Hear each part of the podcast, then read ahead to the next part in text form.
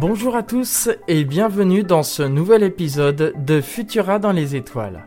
Je suis Franck Menant et nous nous retrouvons en ce début février pour un tour des éphémérides du mois.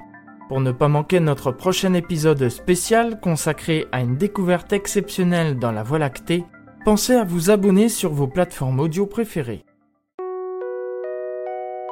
Pour toute observation, il est impératif de vous éloigner de toute source lumineuse, telle centre-ville, lampadaire, route, et de privilégier la campagne avec un horizon bien dégagé. Attendez quelques minutes afin que vos yeux s'habituent à l'obscurité. Voici une sélection d'événements marquants à observer soit à l'œil nu, soit avec une paire de jumelles ou un télescope durant ce mois de février.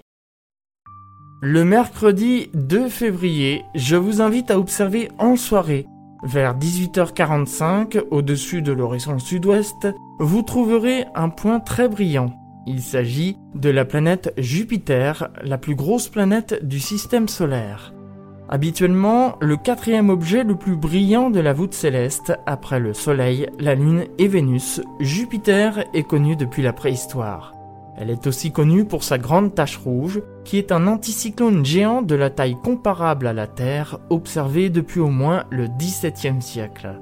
Vous pourrez observer Jupiter à l'œil nu, ou encore avec une paire de jumelles, ou même un télescope. Et si vous avez un bon télescope, peut-être pourriez-vous observer la grande tache rouge. En dessous de la planète Jupiter, très légèrement à gauche, vous trouverez un très fin croissant lunaire. Pour cette observation, il vous faudra obligatoirement un horizon bien dégagé puisque les astres seront bas sur l'horizon. Le lundi 7 février, la planète Vénus atteindra son éclat maximum. Pour l'observer, il vous faudra regarder le matin, vers 7 heures, au-dessus de l'horizon sud-est. Vous ne pourrez pas la louper, tellement ça fera un point très brillant dans le ciel. Il vous faudra cependant un horizon dégagé car la planète Vénus sera en train de se lever et sera encore proche de l'horizon. Pour cette observation, vous pouvez observer à l'œil nu avec une paire de jumelles ou encore un télescope. Huit jours plus tard, le lundi 14 février, je vous invite à observer encore plus tôt le matin. Et oui, c'est à 6 heures qu'il vous faudra regarder au-dessus de l'horizon nord-ouest. Vous y trouverez une lune gibbeuse qui ne tardera pas à aller se coucher. À sa droite, très légèrement plus haut, une étoile, et il s'agit de l'étoile Pollux. Et si vous continuez à remonter sur la droite en diagonale, une autre étoile, l'étoile Castor. Castor et Pollux font partie de la constellation des Gémeaux. Elles seront donc alignées avec la Lune, ce qui vous permettra d'observer un très bel alignement dans le ciel. Pour ceci, vous pourrez observer à l'œil nu, aux jumelles ou au télescope. Le mercredi 16 février, la planète Mercure atteindra sa plus longue élongation à l'ouest du Soleil. Pour cela, il vous faudra observer le matin vers 7h30. Au-dessus de l'horizon sud-est, la planète Mercure se lèvera. Vous la repérerez par un petit point brillant. Basse sur l'horizon, il vous faudra cependant un site bien dégagé. De plus, les lueurs du jour seront déjà assez importantes. Vous pourrez de plus observer à sa droite un peu plus haut la planète Vénus que vous ne pourrez pas manquer tellement elle sera brillante.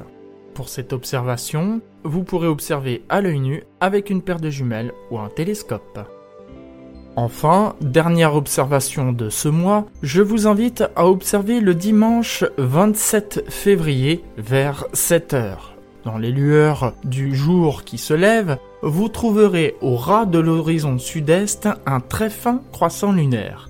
Remontez au-dessus de celui-ci légèrement à gauche et vous trouverez un point rouge. Il s'agit de la planète Mars. Et si vous continuez à remonter encore, vous trouverez au-dessus de celle-ci un point très brillant, c'est la planète Vénus. Si vous avez une paire de jumelles ou un télescope, vous pourrez aussi trouver juste au-dessus de la planète Mars l'astéroïde Vesta. La Lune, Mars et Vénus sont observables à l'œil nu avec une paire de jumelles ou un télescope. En revanche, pour Vesta, il vous faudra au minimum une paire de jumelles ou un télescope. Merci d'avoir écouté ce podcast Futura dans les étoiles. Vous pouvez retrouver les éphémérides complètes sur notre site et tous nos podcasts dans le lien en description.